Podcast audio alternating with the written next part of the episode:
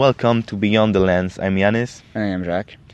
In our program, we'll look at iconic photographs from the 20th century and explore with you the behind the scene meaning which somehow got lost in these pictures' instant fame. Today, the raising of the flag over Iwo Jima. So, on this very famous picture taken by war photographer Joe Rosenthal, we can see six US Marines raising an American flag on the top of a hill. What's the historical context behind the photograph? The year is 1945, and the hill in question is Mount Suribachi, the highest hilltop of the Japanese island of Iwo Jima in the Pacific. The island became the theater of a gruesome battle between the Japanese defenders and the invading US Marine Corps during the Island Hopping Campaign. The battle lasted a bit more than a month, during which both sides suffered heavy casualties. The Japanese, despite being outmanned and outgunned, refused to surrender to the invading Americans, as Iwo Jima was legally part of the prefecture of Tokyo, which made it the first homeland Japanese territory to be invaded. But when was the flag raised and the photograph taken? On the 23rd of February, four days after the opening of the battle, the flag is raised. The defenders, however, kept on resisting and fought to the bitter end. And on the 26th of March, the entire island is finally conquered. An interesting fact about the photo is that it was actually a mistake. The real photo, starring more than a dozen smiling Marines, was quickly lost to history in favor of the one we all know. Yanis, could you tell us why? Well, when the picture was first released in the newspaper, it attracted President Franklin Roosevelt's attention. He decided to keep it as a symbol for the upcoming Seventh War Bonds campaign.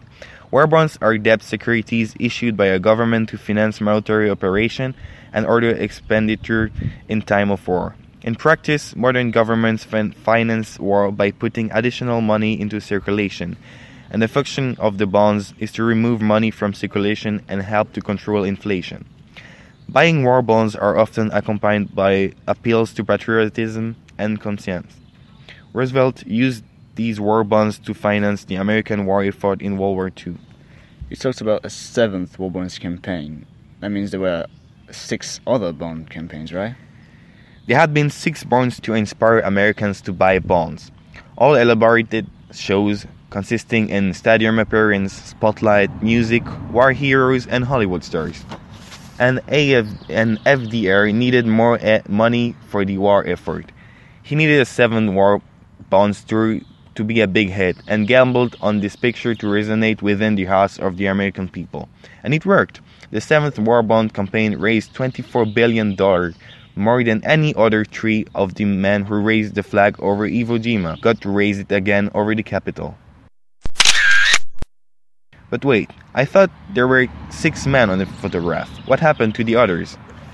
Well, the six men who were immortalized raising the Star Spangled Banner are Sergeant Michael Strank, Private Franklin Sousley, Corporal Harlon Block, Corporal Harold Schultz, Corporal René Gagnon, and Corporal Ira Hayes. The first three of them will later die on the island of Iwo Jima, fighting against the remaining Japanese defenders, unwilling to surrender. As for the remaining three, they would, as said, return to the United States and go on tour to boost the 7th War Bonds campaign. Uh, of the three heroes, two of them will later go on and live a regular life. Bradley became a family business owner after the war and died a peaceful death at the age of 70 in 1994. The same goes for Gagnon, who always remained humble and lived a peaceful life as well. However, things were not as nice and smooth with a third survivor, Ira Hayes. The man developed survivor's guilt, a syndrome where the survivor of a traumatic event feels guilty for surviving where others, most of the time his friends, did not. This made him fall into alcoholism, which would prove to be fatal. On his last drinking night, bottle of whiskey in hand, Hayes mumbled something about his mates before taking one last gulp and dying from alcohol poisoning. He was only 32. As we just saw, it's no wonder that this picture became such an integral part of the American culture. No one could have missed it back then, and today it still tells a tale of bravery military progress, but also a terrible consequences the had to men who fought it.